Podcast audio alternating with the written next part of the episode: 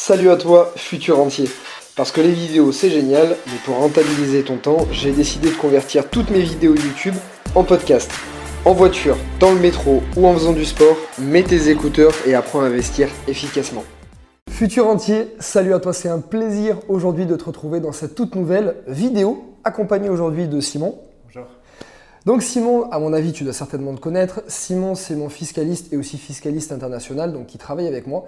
Et notamment, il est intervenu dans beaucoup de mes séminaires, il intervient également au club privé, bref, c'est quelqu'un que déjà personnellement j'apprécie beaucoup, mais aussi avec qui je travaille depuis déjà un long moment. Donc je me suis dit que ça serait une super idée aujourd'hui de te tourner une interview avec Simon pour qu'on puisse discuter un petit peu fiscalité, notamment française, et également fiscalité internationale. Donc je vais laisser la parole à Simon, il va se présenter. Simon, je te les laisse. Explique-leur un petit peu ton histoire, ton parcours et qui tu es. Bonjour à tous, je m'appelle Simon d'Aragon. Alors pour revenir un petit peu sur mon parcours, ma formation, j'ai eu mon baccalauréat un peu tôt, à 16 ans. Euh, j'attaque ensuite mes études de droit à l'université de Nice, donc euh, pas très loin d'ici où se tourne la vidéo. Euh, à la faculté de droit, j'obtiens ma licence, parcours assez classique, une licence avec mention très bien. J'enchaîne ensuite, je poursuis mes études à Paris, puisque je vais réaliser un master 2 en droit fiscal à l'université Paris 1, l'université qu'on appelle la Sorbonne. Je fais un deuxième master ensuite parce que, comme tu le sais, je voulais me spécialiser en fiscalité internationale. Euh, je réalise ce second master donc à l'université Paris 2, Paris 2 Assas, c'est le nom de l'université. C'était un partenariat avec HEC Paris. Et puis ensuite, je m'engage dans un, dans un, long travail, euh, une thèse de doctorat. Alors, pour cadrer un petit peu, une thèse de doctorat, euh, ça consiste à approfondir un sujet assez technique pendant plusieurs années. Et donc, c'est ce que j'ai fait pendant cinq années et demie de ma vie. Euh, j'ai approfondi un sujet. Le sujet, c'était service public et droit fiscal. Alors, j'ai pris d'ailleurs hein, l'exemplaire de cette euh, thèse. C'est quoi C'est la petite revue La petite revue Ça fait à peu près 700 pages, donc euh, c'est quand même costaud. je ne vous engage pas à la lire, évidemment. voilà un petit peu pour le, pour le parcours s'agissant de ma formation. C'est déjà pas mal. C'est déjà pas mal. Donc, comme tu vois, Simon a eu une très longue, très très longue formation. Euh, assez complète. Tu as eu aussi beaucoup d'expériences différentes. Tu as travaillé pour des cabinets euh, privés, tu as travaillé aussi également pour le gouvernement. Tout à fait. Rapidement, ça a été quoi tes missions Alors, pour, pour, récapituler un peu les, les, différentes missions que j'ai eues, alors j'ai d'abord débuté en, cabinet d'avocat pardon, et en entreprise. Euh, et puis par la suite, du coup, j'ai eu un certain nombre de missions. Alors, j'ai une mission qui me tient particulièrement à cœur, et c'est aussi pour ça qu'on est ici aujourd'hui et qu'on s'est rencontrés. C'est la transmission, puisque j'enseigne à l'Université de Nice depuis maintenant six ans. J'enseigne notamment la fiscalité française et la fiscalité internationale. À partir de l'année prochaine, j'enseignerai aussi à l'université, dans une de Paris. Et puis, au niveau des expériences, on va dire plus professionnelles, bah, j'ai eu la chance d'assurer des séminaires à l'étranger. En 2018, je suis allé faire des, séminaires un petit peu partout en Europe. Euh, j'ai travaillé dans des cabinets d'avocats, dans des entreprises. Euh, j'ai travaillé, comme tu l'as dit, pour le gouvernement de la Principauté de Monaco. J'ai eu une mission de six mois qui s'est terminée il n'y a pas très longtemps. Qu'est-ce que puis, tu fais exactement dans cette mission Alors, au gouvernement de, la principauté, l'idée c'était de rédiger des projets de loi. Donc il s'agissait vraiment d'écrire la loi au sens premier du terme. Tu contribuais à écrire la loi Tout à fait, sur des sujets qui étaient un peu techniques, donc je ne vais pas rentrer dans les détails aujourd'hui. Et puis, ben, parallèlement à, cela, euh, j'assure également des, missions auprès de responsables politiques français. Donc, cette fois-ci, pas au, pas au gouvernement, mais davantage auprès de, députés. Euh, je les accompagne toujours dans cette logique de pédagogie un petit peu pour leur expliquer les, la difficulté de la matière fiscale. Et puis, contribuer à ma manière à l'intérêt général, essayer de faire avancer la fiscalité dans le bon sens. D'accord. Donc, tu contribues aussi également à la rédaction des lois tout à fait. du gouvernement français Indirectement, oui. Pas auprès du gouvernement, auprès de l'Assemblée nationale et du Sénat, ce qu'on appelle le Parlement, euh, le Parlement français. D'accord. Voilà. Et donc en parallèle de ça, j'écris, dans pas mal de revues, tu le sais, notamment la revue de droit fiscal. Euh, puis là, j'ai pris un exemplaire qui date de février 2019, dans laquelle j'avais publié une, une note, euh, page, page 31, mais bon, on se moque un peu de, la page. Qui, peut accéder à ce type de revue Alors ça, c'est vraiment réservé aux professionnels de la fiscalité. Il y a uniquement vraiment les professionnels, éventuellement les experts comptables, mais essentiellement les fiscalistes, les professeurs de fiscalité, les avocats fiscalistes. Donc tu rédiges aussi également des articles pour les professionnels du Tout à fait. Tout à fait. D'accord. Tu, tu, vois, il a un petit parcours, Simon. c'est pour ça que j'aime beaucoup travailler avec lui, parce que des fiscalistes, il y en a beaucoup. Euh, Simon est un fiscaliste qui a eu un très très beau euh, parcours, une très belle expérience, mais non seulement il, comprend, il déchiffre les lois, mais au-delà de ça, il contribue aussi à leur rédaction. Et euh, moi, ça arrive souvent parce que en fait, Simon poste sur mon groupe Facebook de participants de formation, et dès qu'il y a des nouvelles évolutions législatives, fiscales, etc., il poste ses nouveautés. Et souvent, c'est arrivé qu'à 6h ou à 7h du matin, il me dit voilà, hier soir ou dans la nuit, voilà ce qui s'est fait Voilà ce qui va se voter, donc je reste euh, attentif dans les deux prochaines semaines, ça va passer. Et c'est juste fabuleux, enfin, je veux dire, on a un temps d'avance énorme à chaque fois, euh, notamment bah, pour le loueur meublé professionnel, où il y a des choses qui ont changé, on va en parler. Tout à fait. Où tu as été une ultra réactivité, je vais même pas dire réactif, je vais dire une ultra réactivité. Donc, donc voilà, c'est vraiment génial. alors, ton métier, il est très très large. Et je pense que la plupart des personnes qui nous regardent n'ont peut-être jamais eu affaire à un fiscaliste ou se disent ouais, un fiscaliste, c'est pas pour moi, c'est vraiment pour les gens qui ont, beaucoup beaucoup d'argent, des très très grosses entreprises. On, sacralise un petit peu la profession de fiscaliste. Et c'est pour ça aussi que je voulais te présenter, te mettre sur la chaîne, pour que les gens se disent bah, en fait, non, c'est quelqu'un qui est comme tout le monde, qui veut donner de ses connaissances à quel moment c'est intéressant de faire appel à tes services? Tes services ou quelqu'un d'autre, je veux dire, d'un fiscaliste ou d'un fiscaliste international? Tout à fait. À, tout moment de la vie, si j'ose dire, euh, puisque quand on est au départ, alors parlons d'investissement immobilier, lorsqu'on est au départ de ces investissements immobiliers, au, point de départ, il est important d'établir une stratégie sur plusieurs euh, mois, voire plusieurs années. Il y a le court, il y a le moyen et il y a le long terme. Et donc, dès le départ, ça peut être intéressant d'établir une stratégie avec un fiscaliste, que ce soit moi ou quelqu'un d'autre, hein, bien entendu. Euh, ensuite, dans le métier de fiscaliste, il y a deux volets. Il y a, le volet particulier, et il y a le volet professionnel. J'accompagne aussi bien des particuliers que des professionnels, des entreprises. Et enfin, euh, juste pour réagir à ta, phrase de tout à l'heure, euh, je me répète à dire qu'il n'y a pas de petits clients. Il y a uniquement des relations humaines, donc à partir de là, toute personne peut faire appel à un fiscaliste. Si les tarifs sont trop élevés, ils iront voir un autre fiscaliste, évidemment. Mais encore une fois, l'idée, c'est d'être accessible à tous, quel que soit euh, quel que soit le statut de la personne, que ce soit un particulier ou un professionnel, qui soit au début de ses investissements ou qui soit déjà un investisseur aguerri. D'accord. Donc justement, pour parler très concrètement, est-ce que tu aurais dernièrement l'idée d'une petite mission, euh, je vais dire une petite mission, ou d'un petit client, d'un client euh, avec un revenu moyen, qui est venu te voir pour un investissement immobilier moyen, quelqu'un qui est vraiment dans la moyenne. Qu'est-ce que tu as pu faire pour lui? Comment tu as, pu, as pu traiter ça? Alors, je peux prendre l'exemple d'un client que j'ai vu il y a, hier, hier après-midi, euh, qui a pour projet d'investir dans l'immobilier. Il est au début de ses investissements, il est propriétaire de sa résidence principale, donc peut-être malheureusement quelque part, mais en tout cas dans la stratégie, c'était peut-être pas la meilleure chose à faire. Et donc, il a le projet d'une part d'investir dans des appartements en France, d'autre part d'investir à Bali, puisque c'est un, un, projet qu'il a. Euh, suite au, on va dire, à, la, à, l'essor de la, de la région. Exactement. Euh, et, donc voilà, c'est quelqu'un qui n'a pas de revenus euh, très élevés. Euh, je ne vais pas donner le, montant de ses revenus puisque c'est confidentiel, mais c'est pas quelqu'un qui a des, revenus élevés. Donc il est venu vers moi, bah, d'une part pour comprendre la fiscalité qui allait s'appliquer à lui sur son investissement à Bali, mhm. et d'autre part établir une stratégie fiscale sur du long terme, c'est-à-dire comment va-t-il organiser ses investissements dans les mois et dans les années à venir. D'accord. Donc vraiment, le, moindre, le moindre petit investissement, je veux dire, quelqu'un qui gagne 1500-2000 euros, qui veut acheter son premier appartement, souvent ils n'ont pas le réflexe parce que c'est des professions, comme je t'ai dit, qui, qui sacralisent, donc ils se disent c'est pour moi dans 15 ans vraiment, eux, ils peuvent déjà voir un fiscaliste, ça sera déjà intéressant pour eux, Bien sûr. ne serait-ce que pour un appartement. Bien sûr, pour la stratégie. Tout à fait, établir une stratégie. Je dirais même, avant même d'avoir investi, ça vaut le coup de voir un fiscaliste. D'accord, ok, excellent. Voilà, peut-être qu'avec ça, j'espère en tout cas, tu verras un peu le fiscaliste d'une autre manière. Parce que je t'avoue que même moi, au tout début, quand j'ai démarré, donc avant mon métier de gestion de patrimoine, bah, les fiscalistes, les experts comptables, les notaires, c'est des professions qu'on met vraiment sur un pied piédestal. Donc on se dit, on les pense un peu inaccessibles, on se dit, c'est pas pour nous, c'est vraiment pour les gens qui ont beaucoup d'argent. Eh ben non, pas forcément. Au contraire, c'est justement en fréquentant de plus en plus ce type de, de, profession que tu vas te mettre à avoir beaucoup d'argent. Tout à fait. Par exemple, tout à l'heure, bah, je te dis, on va déjeuner euh, ensuite. Il y aura Simon, il y aura Thomas, dont je te ferai une interview aussi également, qui est expert comptable. On a Léa, qui est une fiscaliste aussi. On va être entouré de 5-6 professions juridiques. Voilà, j'aime bien fréquenter de plus en plus ce type de profession parce que c'est comme ça que tu arrives à avoir de plus en plus d'argent et de plus en plus de connaissances et mécaniquement de plus en plus d'argent.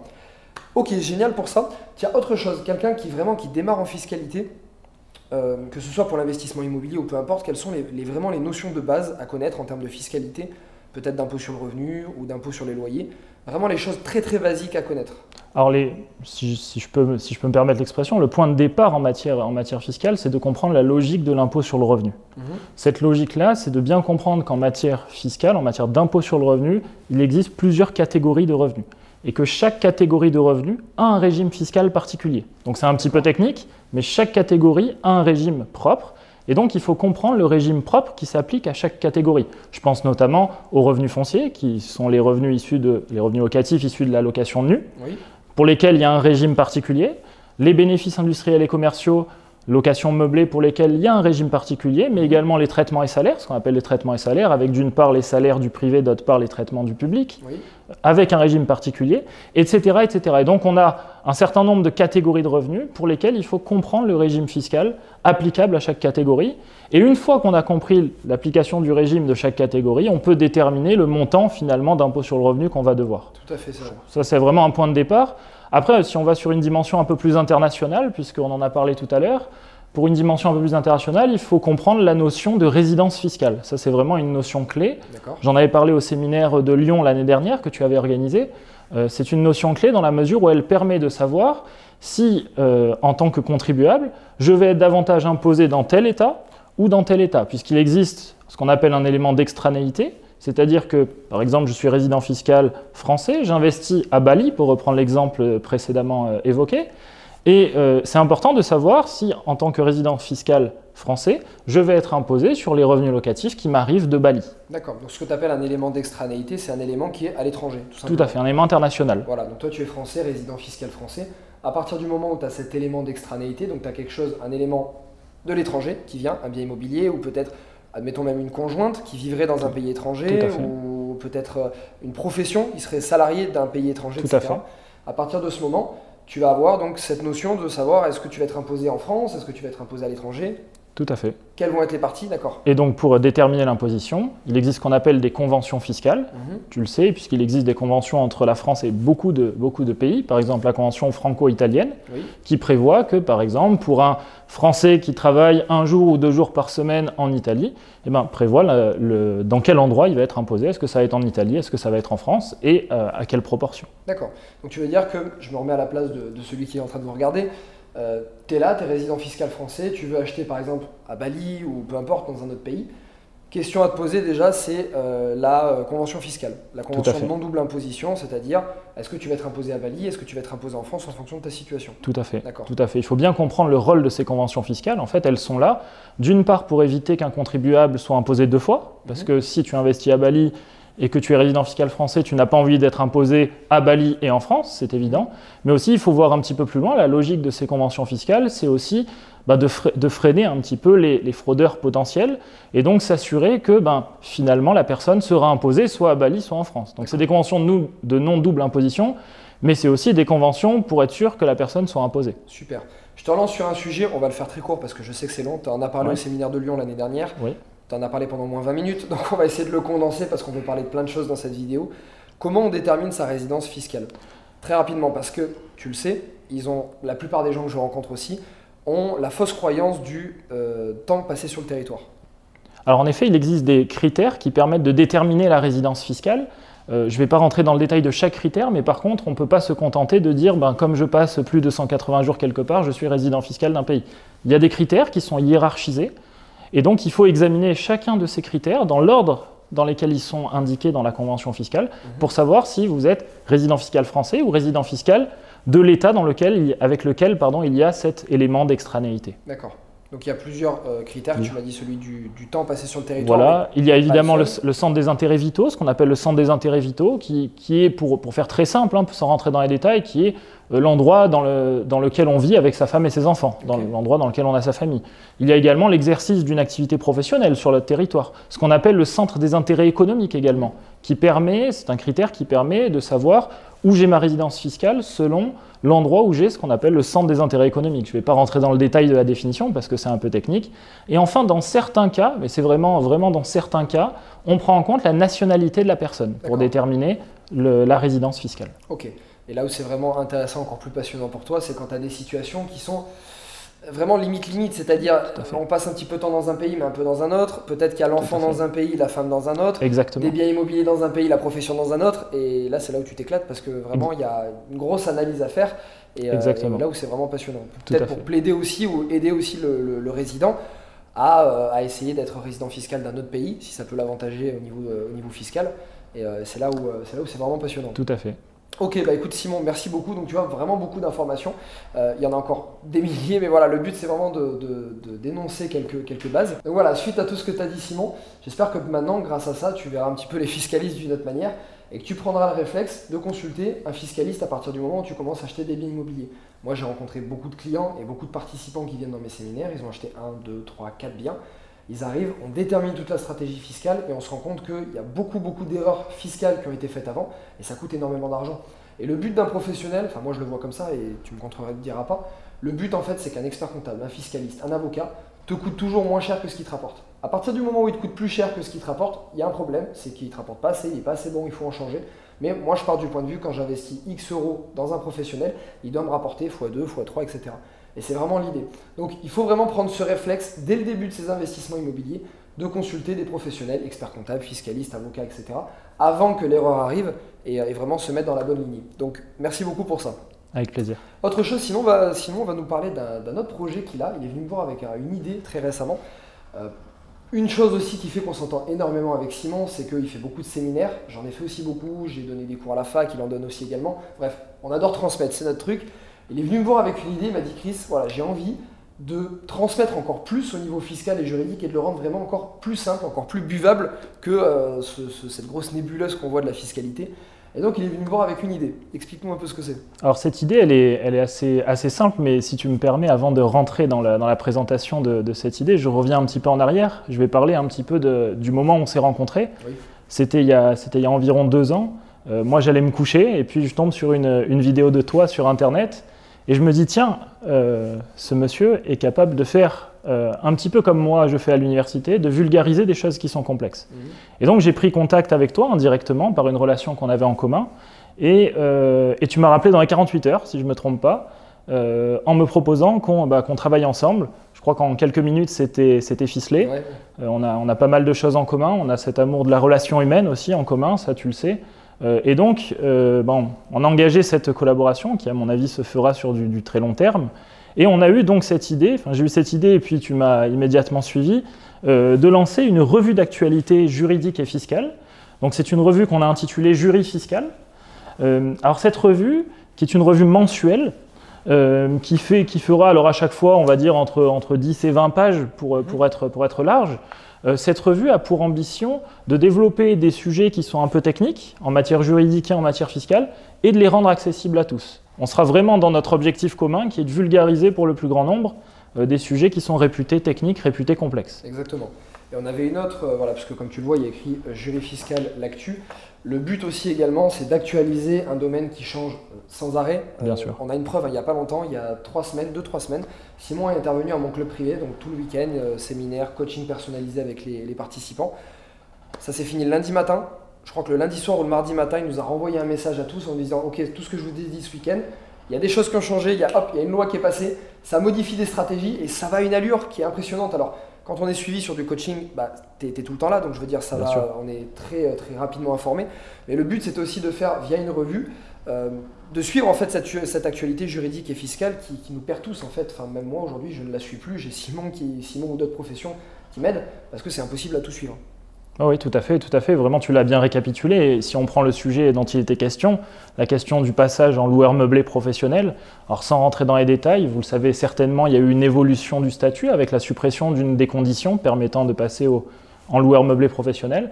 Et donc, la question se posait, on était dans un flou juridique depuis quelques semaines, voire quelques mois, de savoir est-ce que la suppression de cette condition a des conséquences juridiques ou pas. Et on a eu la précision, tu l'as dit, deux jours, enfin un jour après euh, ce club privé, ce week-end club privé, on a eu la précision que effectivement cette condition, euh, la suppression de cette condition était confirmée. Et donc le passage en loueur meublé professionnel était désormais quasi automatique. Ouais, d'accord, excellent. On te montre rapidement à quoi ça, à quoi ça ressemble donc en fait, tu vas avoir plusieurs sujets qui vont être abordés. Par exemple, là, on a le calcul de la plus-value imposable. On a le statut du loueur meublé en professionnel, donc ce passage qui a été euh, très, euh, très souvent évoqué. L'idée, c'est qu'on a trois grands thèmes à chaque fois. On a un thème fiscalité, un thème juridique et immobilier, et puis un thème que j'ai intitulé autre, qui permet de développer ben, des sujets autres, mais toujours en lien, bien sûr, avec, euh, avec l'actualité juridique et fiscale. D'accord. Donc ça peut être aussi bien des actualités que des sujets qui ne sont pas forcément d'actualité, mais qui sont important à connaître Tout à fait. D'accord. Tout à fait. Tout ce qui est développé, à mon sens, est essentiel lorsqu'on veut faire de l'investissement, que ce soit de l'investissement immobilier ou autre. Très bien. Donc en fait, tu vois, le but de la revue, c'est que ça tient. Bon là, on l'a imprimé en noir et blanc, mais évidemment, la, revue, elle est, elle est digitale. Le but, c'est qu'en une petite dizaine de pages, donc ça se lit en 20 minutes, 20-30 minutes, quelque chose comme ça, tu as vraiment toutes les informations essentielles du mois ou plus à connaître au niveau immobilier, juridique et fiscal. Et même encore au-delà, c'est qu'on a décidé de faire une version podcast, une version audio, parce que bah, des fois tu es dans ta voiture, tu es dans le métro, etc. Tu as envie de gagner du temps, et moi le premier. Et du coup, ça se, ça, ça se dévore super facilement. Pareil, en 20-25 minutes, tu écoutes l'audio, tu es dans ta voiture. Tu peux avoir l'écrit même si tu veux te mettre l'audio et l'écrit en même temps pour vraiment mieux ingurgiter les informations. Bref, voilà, donc l'idée c'était vraiment de rendre à disposition euh, bah, deux projets, quoi, vraiment rendre à disposition quelque chose qui est complexe, rédigé, entièrement rédigé par Simon, et ça pour un tarif qui est euh, le prix de Netflix par mois. Quoi. Donc c'était vraiment, euh, c'était vraiment le but. Donc en fait, cette revue, on l'a lancée déjà il y a quelques mois. On l'a lancée auprès de mes participants de formation, puisque comme tu le sais, si tu as l'habitude de me suivre, à chaque fois que je crée une nouvelle chose, que je fais un nouvel événement, je remercie d'abord mes participants de formation. Donc je leur fais d'abord accéder à cet événement ou cette nouvelle chose en premier. Également un tarif beaucoup moins cher et seulement ensuite, s'il reste des places, puisqu'il arrive souvent, comme là le séminaire de Bordeaux, que je le donne à mes participants et qu'il n'y ait plus assez de place pour les autres. Euh, et, donc voilà, seulement ensuite je les donne aux personnes extérieures. Donc là, cette revue, elle est, ça fait déjà trois mois qu'elle est euh, possible, qu'elle est accessible à mes participants. Ils la dévorent. Oui, les retours ont été incroyables. Hein. ils, se, régalent. Mm. Donc d'ici peu de temps, très précisément le 26 août, ça sera aussi disponible pour les personnes extérieures. Donc toi, si tu n'es pas participant des formations, donc tu recevras très certainement un mail. Si tu ne fais pas partie de ma base mail, clique juste en dessous, tu as un lien, tu rentreras ton mail et tu pourras être informé en temps voulu de la revue.